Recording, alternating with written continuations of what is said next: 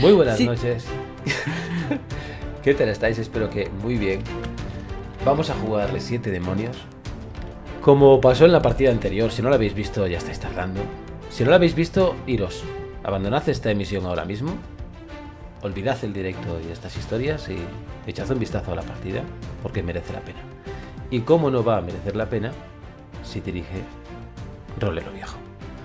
Pues muchas gracias. Y no solo por abrirme las puertas de tu casa, sino porque me acompañen tan buenas personas a esta mesa virtual.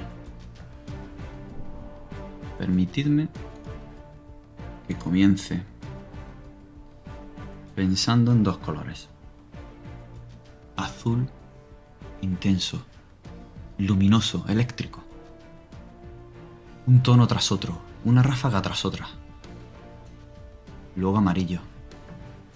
Casi cegador. De neón, muy fuerte. Ráfagas también, intercaladas con el azul. Uno y otro. El cielo de la mañana, azul, nublado con nubes blancas de vapor, se rompe por estos tonos tan fuertes. Azul y amarillo. Debajo, gris. Gris sucio, virando a negro, de la rugosidad porosa del asfalto que está absorbiendo la sangre que se escapa del cuerpo sin vida de John, el profesor Murphy. Policía, ambulancia, las luces. Uniformes que reflejan la luz, a pesar de ser de día y sin embargo hay tanta oscuridad. Una manta, amarillo por un lado, plateado por otro. El dorado de una vida que se va. La cubre, la levantan, una camilla. Ambulancia. El asiento es muy duro, incómodo endurecido para evitar que nadie pueda romperlo y acceder al maletero, o quizá para evidenciar la incomodidad de quien está fuera de la sociedad por un momento. Y llevan a Andy en la parte trasera de un coche patrulla hasta la comisaría. Le toman declaración a ella y sobre el terreno a Sam, a Dana, a Mel como testigos del accidente que acaba de ocurrir. El coche, el Mercedes negro, Apenas sí se ha abollado en la parte frontal, pero en el parabrisas está completamente hundido. Un frenazo, un volantazo, cruzarse y una cadena de choques en un sentido y en otro han hecho que todo sea un caos. Dos horas después te sueltan sin cargo, Sandy. Ha sido un accidente. Pero aún está por ver legalmente qué implicaciones tiene. Tu hermano ha dado el cierre. Está en tu casa. Llegas a la hora de comer. Él está con las niñas. Llegas con tu amiga, Sue, una abogada. Mientras Dana, después de ser tomada declaración, se aleja de allí. Manchada, con la esperanza destruida, que se cae derritiéndose al suelo.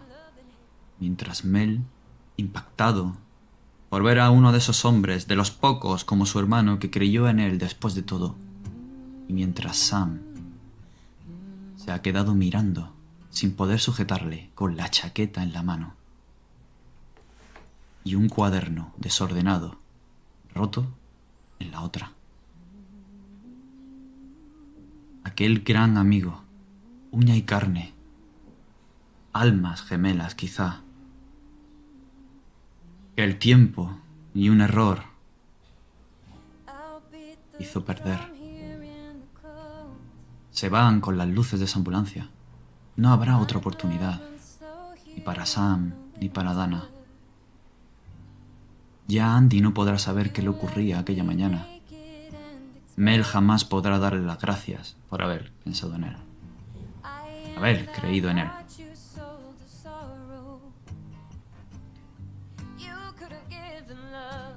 El día pasa Y antes de que transcurran los días en vuestros quehaceres, mientras Andy y su familia intentan mirar un día más del calendario tachando lo que acaba de ocurrir, os voy a pedir que vayáis pensando en algo que hayáis hecho. Quizá hayáis refugiado en vuestro trabajo, en vuestros estudios o quizá os hayáis tomado algunos días. Ahora no lo contaréis. Mientras, vais a hacerme una tirada de estabilidad. A, a estabilidad sería la habilidad equivalente aquí por similitud con otros juegos, que sería la cordura. Puede llegar a valores negativos y en ese momento tendríais serios problemas. Pero el impacto que vais a recibir es diferente. No os voy a decir la dificultad. La dificultad normalmente suele ser 4, pero vosotros valoráis si es ese 4 o no. Puede modificarse dependiendo de diversas situaciones especiales. Pero lo que sí os tengo que decir es cuál es la potencial pérdida de puntos. Para Andy son 7. Ha matado al amor de su vida. No ha podido evitarlo, ha sido un accidente, pero ha sido ella. Para Dana son seis. Está tan cerca de su corazón y de su alma, John, que el golpe delante suya ha sido demasiado fuerte. Para Mel y para Sam, la posible pérdida es de cuatro. Alguien apreciado que ha muerto delante de sus propios ojos. Podéis decidir gastar voluntariamente puntos de estabilidad para subir vuestra tirada, a razón de un más uno por cada punto. Esos puntos ya lo perdéis, es como querer aceptar una pérdida controlada. Respirar y hacer de tripas corazón. Pero si falláis aún así, vais a perder lo que fuerais a perder más los que os habéis gastado. ¿Vale? Si por ejemplo fuera una tirada de 4 y quisierais tener éxito sí así, eh, para alcanzar dificultad de 4, eh, tendríais que gastar 3 puntos y aunque os saliera un 1 en el dado, ya lo conseguiríais. Pero la dificultad no la sabéis, vosotros elegís. A ver esas tiradas. Yo me voy a gastar uno, creo que se impone que Andy tire la última, pero bueno, como, como quiera ella. Voy a gastar uno y tiro. Yo no gasto nada. Vaya, muy bien fallo. Pues pierde 5, Mel. Mm, yo no voy a gastar nada. Para mí era bastante importante yo. He sacado un 3. Entonces pierdes 4 puntos. Vale, yo sí voy a gastar. Yo voy a gastar 2. Porque tengo dos hijas y tengo que apretar los dientes y ver si puedo superar esto. Los cuatro los bajo del pool, ¿verdad? En la hoja de personaje. Sí. Sí, porque es la reserva. Puedes bajarlo aquí en Roll 20 eh, o lo puedo manejar yo si queréis. No, no, a tope, ya lo he puesto. Ok.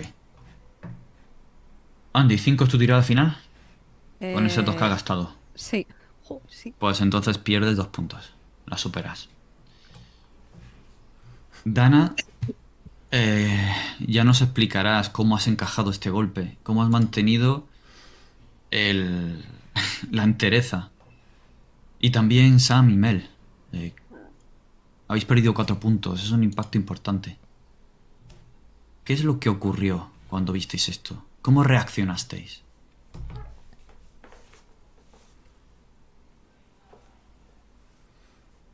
Mel sintió sintió que perdía uno de los pilares más importantes que tiene hoy en día. Está su hermano, está, está en sus raíces. Pero estaba también, también John, de las pocas personas que creyó en él, de los momentos difíciles que pasó en la cárcel y que después le ayudaron a, a reinsertarse. Sabe que hay cosas que no hace bien, pero sin John, sin John está bastante perdido y encima le buscan esa maldita banda de moteros, hijos de puta. Mel busca un, motel cercano a su casa para que pueda ir, coger ropa, pero le, están buscando, así que se va a comprar cuatro botellas de bourbon del más barato y se va a meter en ese motel y va a intentar pasar pasar el duelo como pueda. Esa noche como mínimo ya verá la mañana siguiente, ya hablará con su hermano, ya veremos ya veremos lo que le ayuda a seguir para adelante. Cada vez le queda menos gente, joder. Así que imagino que me tiro toda la noche bebiendo hasta que caigo inconsciente. Porque el otro no quiero pensar en ello. No, me ayudó y he de aguantar como sea. ¿El resto de días eh, vas a regresar al trabajo? ¿Vas a hacer algo? ¿O te vas a refugiar en el motel sin hora ni...? No, voy a refugiarme en el motel porque me buscan esos... Mis antiguos, mis antiguos colegas. Pero al día siguiente, aunque llegue tarde, igual llego sobre las 10 cuando... Allí se trabaja a partir de las 7 de la mañana. Igual llego al restaurante a las 10 de la mañana, pero empiezo a intentar trabajar, aunque con toda la resaca del mundo y, no recuerdo dónde he dejado las herramientas, no recuerdo la lista que había hecho para el material, pero, lo mejor es que haga alguna cosa. Sam, cuéntanos. ¿Cómo te ha impactado esto? ¿Cómo reaccionaste tú?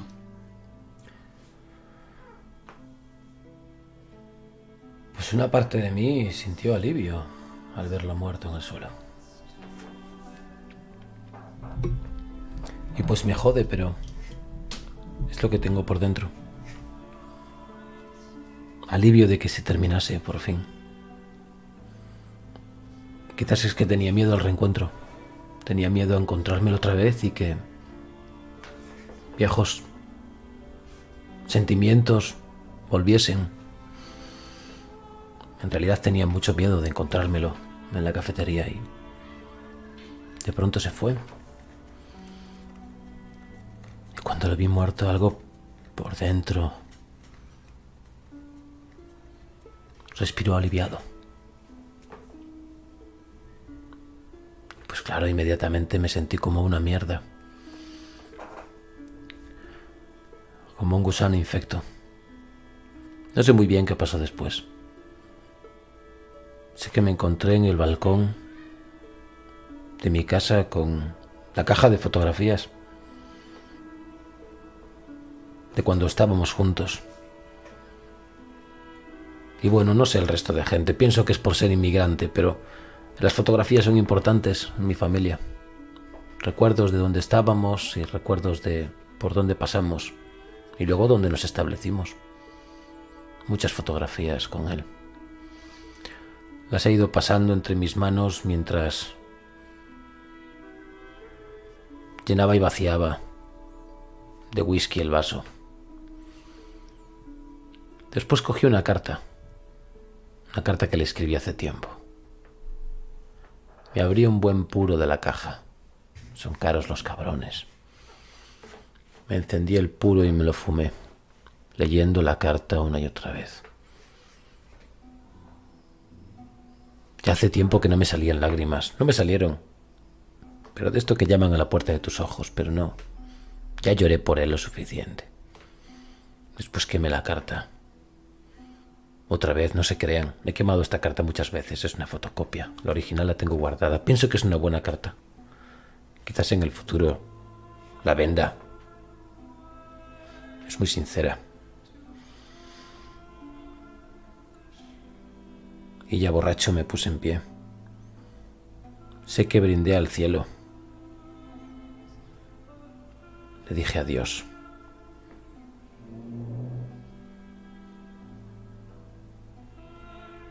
Nunca estuvimos juntos. Y a la vez estuvimos juntos muchas noches.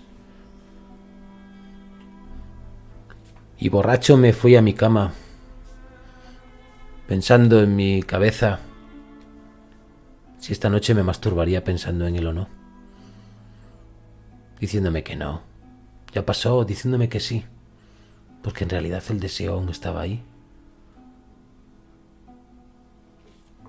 y al cerrar la puerta de mi habitación ya ni sé lo que ocurre. Dana, ¿cómo reaccionas tú? A pesar de haber aguantado ese impacto, Al principio sentí como si el corazón se me rompiera en mil pedazos. Recuerdo estar arrodillada y sujetar su cabeza. Y cómo esa mujer, su mujer me decía, llama a la ambulancia, pero ya la oía desde lejos como si me lo dijera en la distancia, porque recordaba las palabras de, del psicólogo. Ante la adversidad, mira las cosas desde fuera, abstráete y mira las cosas desde fuera. Es lo que me enseñó para poder sobrevivir al correccional. Pero miraba los ojos inertes de, de John y la miraba a ella y era como si encontrara un muro que me impidiera salir. Tenía que hacer un esfuerzo enorme. Y la miraba a ella desde fuera. Realmente no la estaba mirando.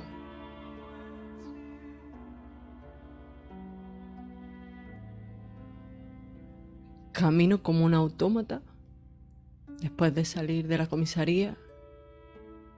Y lo siguiente que recuerdo es estar tumbada en la cama mirando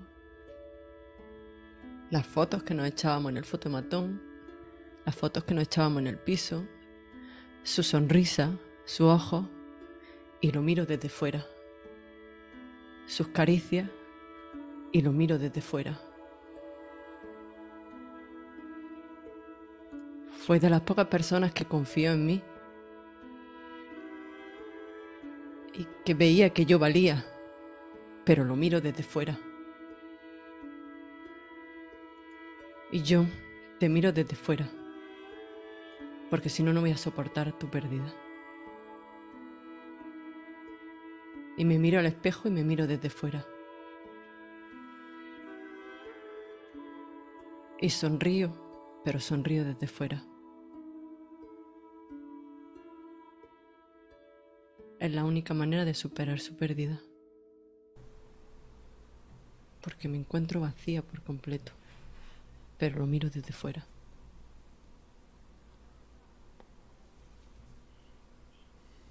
Y Andy.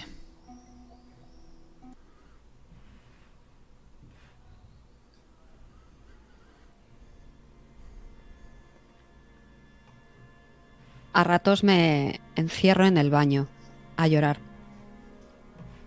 Solo me permito llorar en el baño.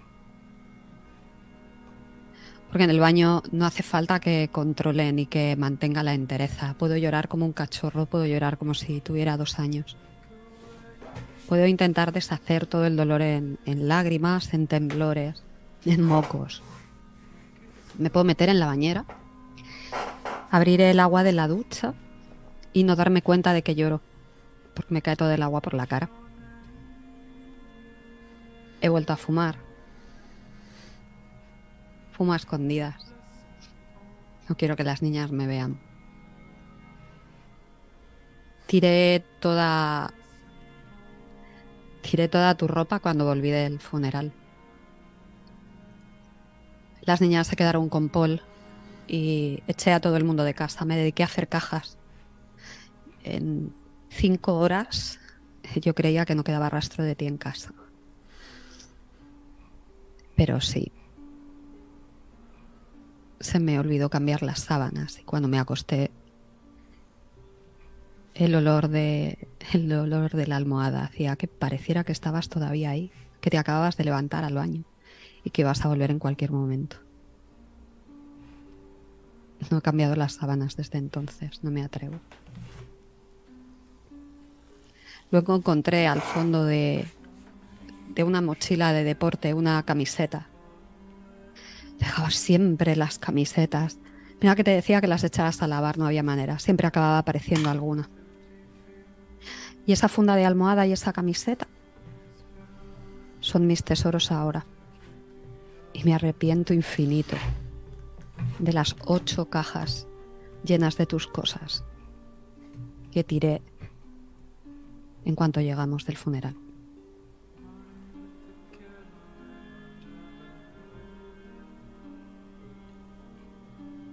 Gustaría hacer una pregunta. ¿Alguna de las eh, cosas que habéis indicado que hacéis una vez habéis vivido este impacto podría suponer un pilar de estabilidad de los que faltan por determinar? En el caso de Mel, eh, perderse y emborracharse sí forma parte de, de uno. Así que tú recuperarías dos puntos de estabilidad por haber hecho eso.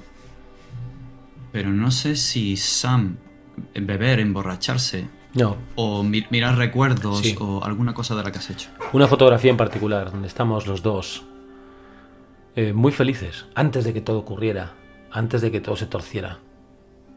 Jóvenes, bueno, mucho más joven el que yo, pero jóvenes. Verla me reconforta de una manera especial. Es como si. como si pudiese viajar al pasado. Un pasado dulce, donde aún no era lo que soy. Vale, entonces marcamos eh, viajar al pasado en tus recuerdos como un pilar de estabilidad de tu personaje. A tope. Pero tiene que ser con esa fotografía. O sea, depende de la fotografía. No tiene por qué. Puede ser una, una, actividad general, o sea, ver fotos o viajar al recuerdo con lo que sea. Vale. O, puedes hacerlo lo concreto que tú quieras.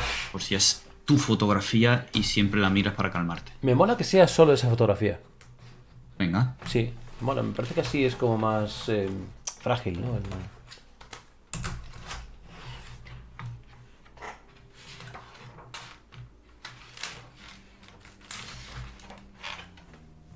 y Dana.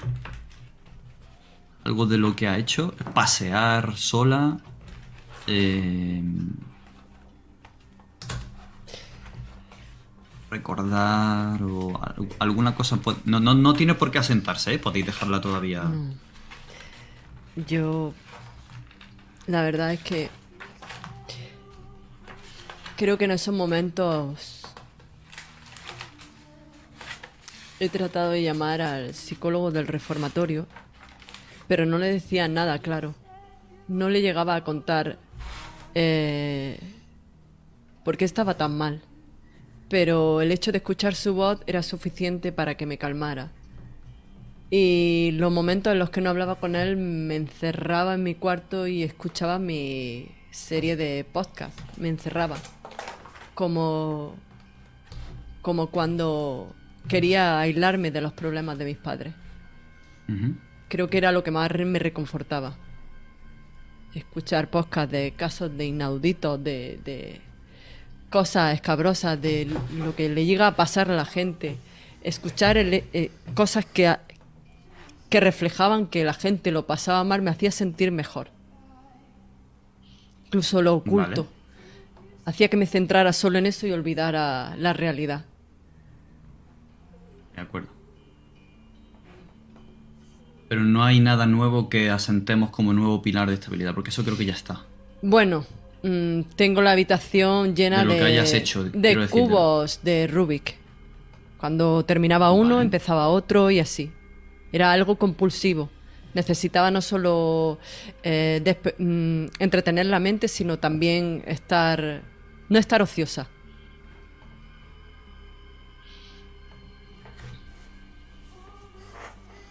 Vale, pues lo anoto.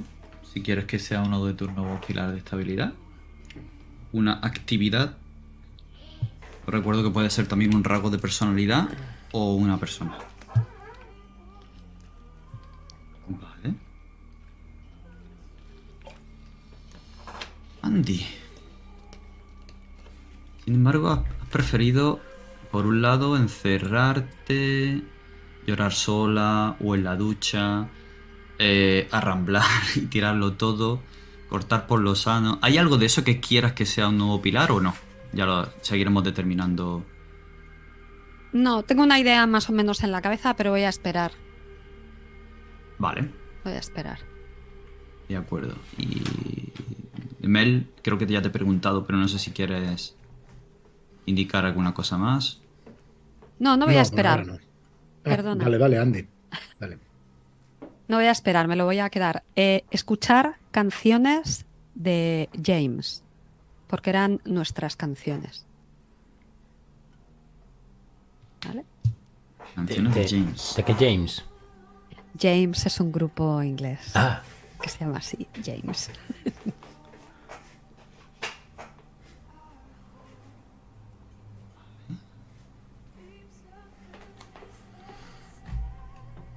Pensaba yo que el, vecino de abajo cantaba, ¿no? Y ya, quería, ya había ahí un gancho o algo. No. vale. Mm. De acuerdo. Va a pasar un tiempo hacia adelante, pero hacia atrás. Para Sam, Dana y Mel es hacia adelante, pero para Andy es hacia atrás, porque ella ya ha tirado ocho cajas de, de John. Allá ha pasado ese funeral, pero nos vamos a ir a ese momento, a esa mañana, a ese preludio, ese día anterior, esa tarde anterior, en la que tu familia ha volado hasta aquí, Andy, y están tus padres y tu abuela. Han volado desde Dallas para estar contigo. Está tu amiga, están los padres y la familia de John hijas. Pero también hay gente del instituto, el internado en el que él enseñaba. Hay algunos alumnos. Y hay una...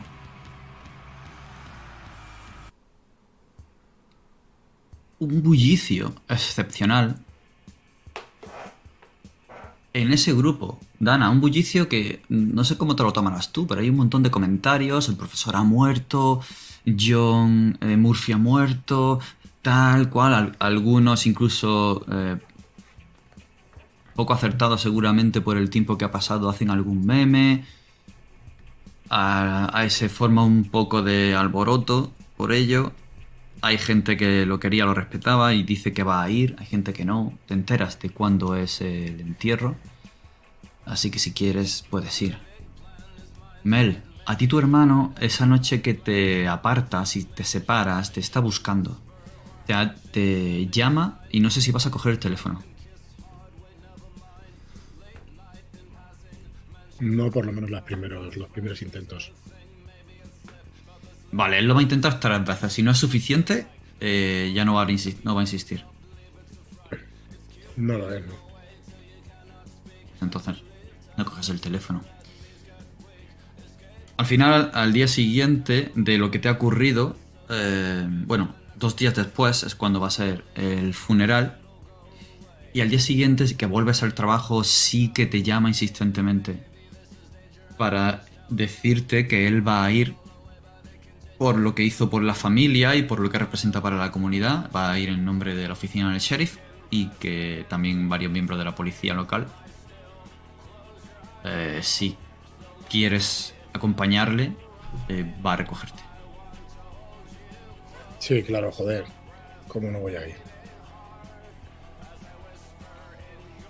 Sam, te enteras de cuándo va a ser el funeral.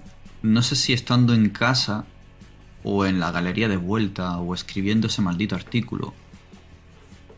Pero hay un grupo de antiguos alumnos, un, un mail que te llega de un antiguo amigo en común que teníais, que estaba pues entre uno y otro y, siempre ha mantenido el contacto contigo.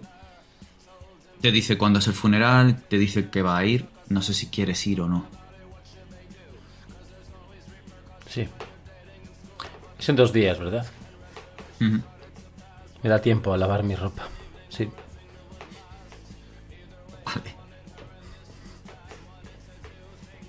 De acuerdo, pues nos vamos a ir a ese funeral.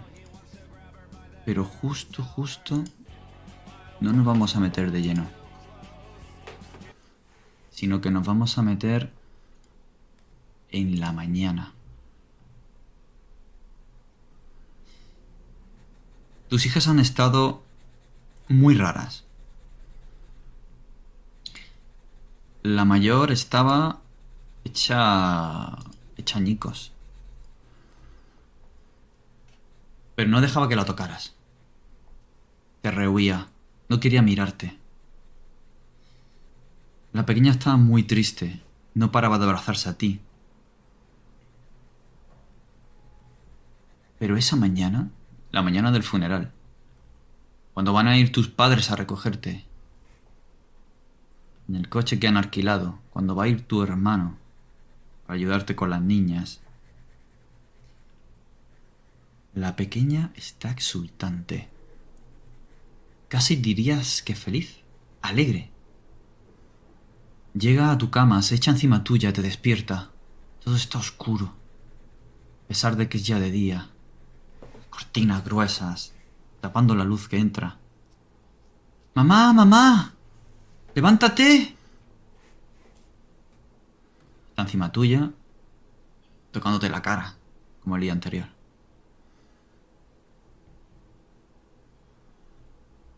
Hay.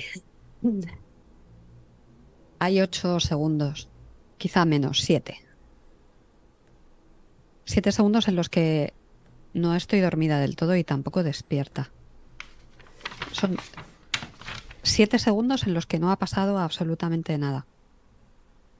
En los que eh, siento como cualquier otra mañana antes de llevarlas al colegio y en cuanto pasan esos siete segundos me despierto del todo y me da un vuelco el corazón. Y abro los, abro los brazos y, la estrujo con ellos. Intento quedarme en la cama, si pudiera quedarme en la cama y no levantarme nunca. No quiero ir al funeral, me quiero quedar allí metida, a oscuras, con mi hija que está contenta. Le vuelo el pelo y le susurro al oído. ¿Qué? ¿Te has vestido ya? No, si llevas todavía el pijama. Andábamos a dormirnos un poquito más. No. Tenemos que ir. Tenemos que ir. Papá nos espera. Y ves que te lo dice con una sonrisa. De oreja a oreja. Muy contenta. Me aprieto los labios.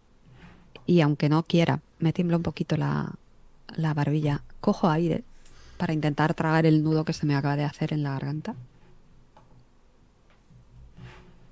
Y le digo, venga, tienes razón, nos duchamos. Y trato de llevármela de la mano al, al baño. No me quiero quedar sola porque creo que si me quedo sola en cualquier habitación de esta casa me voy a echar a llorar y nadie va a poder levantarme del suelo y arrastrarme hasta ese funeral así que intento que se meta en la bañera conmigo. Se mete contigo. Pasa la mañana, os preparáis, la grande hace lo que puede, al final eh, tu madre la prepara, te saludan, te dan un abrazo, tu hermano también sube. Como una familia unida os vais. Está tu abuela esperando fuera en el coche. No ha querido bajarse. Anda muy mal. Ponéis rumbo hacia allí. No ha dicho nada. Está con su gesto, con esa mandíbula inferior casi sobre la superior por no tener dientes ya. Muy mayor. ¿Cuánto tendrá? ¿90 años? Pero allí está, con esas piernas que nos distinguen pantorrilla de tobillo. Que parece que le duele dar cada paso y sin embargo está allí. Con su bastón. Con un puro guardado, lo sabes. y os dirigís hacia allí. Sam, tú te despiertas. Vas en un funeral por la mañana y luego una de esas típicas recepciones para quien quiera quedarse, dar el pésame y comer algo, acompañar a la familia. Va a ser en el mismo recinto. Tienen una gran oficina con unos, unos bajos y sótanos preparados para eh, todos este tipo de eventos. Cuando te despiertas, ¿cómo te preparas? ¿Cómo te vistes? Pues me he visto a fondo, me, me ducho, me afeito el pecho, me lavo bien el pelo con un champú que tengo orgánico, hecho de aloe. Después me limo las uñas con delicadeza. Voy a estar desnudo delante del espejo, quitándome los pelos de la nariz, quitándome los pelos de las cejas que crecen locos. Cuando pasan muchos días y me vuelvo a ver en el espejo me descubro con unos pelos que no sé dónde salen. Esos cabrones me quito los pelos de las orejas, limpio bien. Ya cuando cuando iba a ver a John hacía algo por el estilo, pero hace mucho tiempo que no que no lo pensaba, no me daba cuenta. Así que voy a afeitarme bien, después voy a echarme colonia, a lavarme los dientes en condiciones, voy a ajustarme bien los anillos en cada uno de los dedos y me vestiré adecuadamente. Hace mucho también que no me pongo este traje, es un traje de color negro, brillo. Una camisa especial. Me han tenido que planchar cómo se hace, no sé cómo se plancha esta este tejido tan delicado. Voy a coger un... Mi mejor bastón. Tiene una empuñadura de plata con la cabeza de un jaguar. Me pondré una corbata de columna de las finitas con un broche de plata aquí. Unas gafas de sol de las que hacen un espejo. Lo refleja todo y no se ven mis ojos. ¿Dónde estoy mirando? Iré de negro, casi violeta, pero negro, y con un sombrero de alancha, unas botas de punta, las que taconean, piel de lagarto, hermano, caras. Y así, así saldré. Voy a hacer algo también, voy a dejar el teléfono móvil encima de la encimera de la cocina. Voy a dejar ahí esa rata, no quiero que me avisen ni me llamen ni me nada. Cuando dejas el móvil, te das cuenta de que en una de las sillas de la cocina está dejada caída la chaqueta que te quedaste, la chaqueta de John, cuando intentaste agarrarle para que no saliera corriendo. Aún la tienes tú. Además está ese cuaderno que te llevaste. No sé si lo has abierto, no sé si quieres abrirlo ahora. Ah, pues lo abriré en el taxi de camino al funeral. Porque me voy a llevar ambas cosas. Pienso que su mujer, su familia, sea lo que sea, merecen tenerlos. Quizás por el camino cambio de opinión.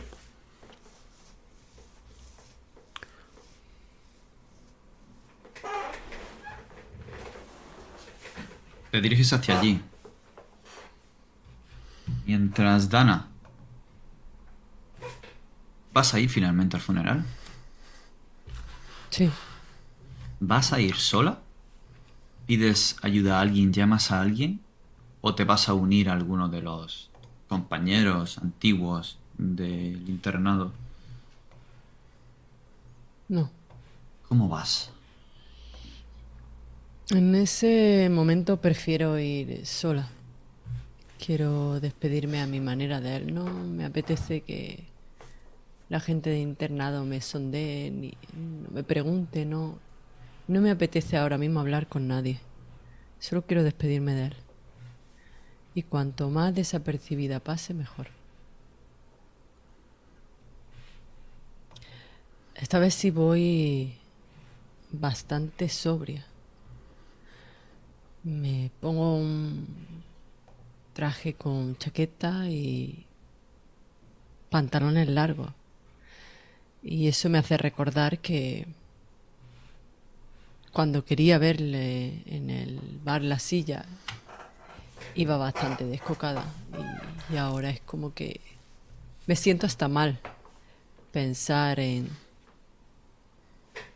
cómo pretendía abordarle. Y Mm. Ahora lo único que me inspira es respeto y, y me miro al espejo y ni siquiera intento maquillarme ni ponerme corrector de ojeras. No, tengo las ojeras que tengo de haber llorado por él, de haber estado incluso días sin, sin cuidarme siquiera. Me peino un poco, voy con la cara lavada y... Intento mantener la compostura y si puedo evitar a alguien que vaya de camino al a la misa o al velatorio, lo evito. Quiero ir sola. Porque ahora mismo me siento sola. Y ninguna compañía me va a hacer sentir bien. Mel. Las llamadas que tanto insistía tu hermano el día que ocurrió era para que le hicieras de canguro, para que te quedaras con su hijo, mientras él que tenía mucho trabajo por toda esa cadena de choques que ha habido en un sentido y en otro cuando ocurrió el accidente. Papeleos, heridos, denuncias.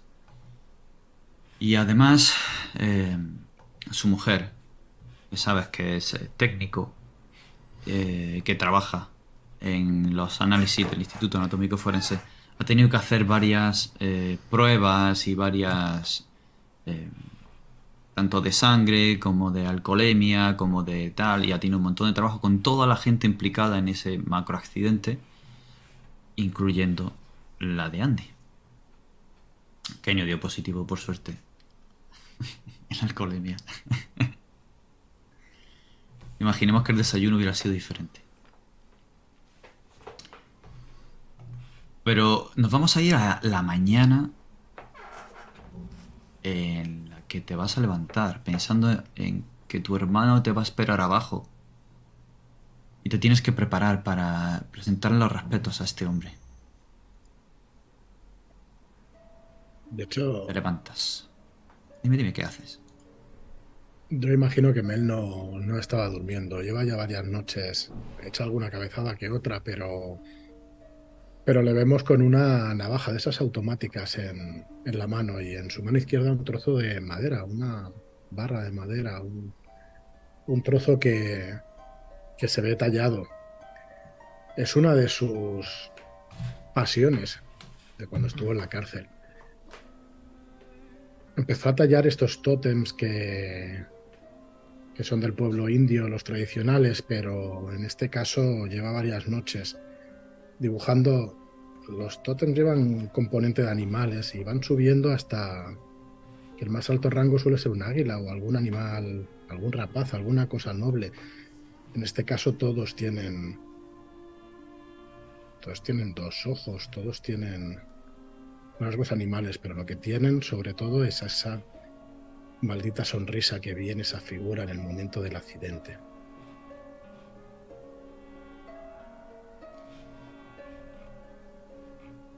Y el tótem superior que gobierna al resto no es un águila, Mel. Lo has intentado por todos los medios para que te salga un águila, un espíritu guía. Pero el pico es chato, ancho, nada noble. La boca se retuerce en una sonrisa extraña y las orejas no tienen plumas, ni su piel es un cerdo y te está mirando, Mel. yo no he hecho esto, yo no he hecho esto. Te erupta y hueles alcohol. No he hecho esto, abro el cajón y lo meto dentro del cajón junto con unos cuantos pedazos de madera más que me miran y oigo como, como chillan y se ríen. Cierro el cajón. Una luz amarillenta, pero sucia, casi virando a un tono alga, en ese punto intermedio antes de cambiar. Comienza a entrar por la ventana. Cortinas echadas. Se empieza a mover la mesa del cajón. Quiere salir. No estás solo. Lo sabes. ¿Qué mierda es esto? Me doy una patada a la mesa. Intento tirar la mesita de noche. Realidad no tengo control sobre lo que hago. El cajón se abre. Toten sale. Es madera. Hay un águila. Voy al armario, cojo la botella, le pego un trago. Te pegas un trago a la botella.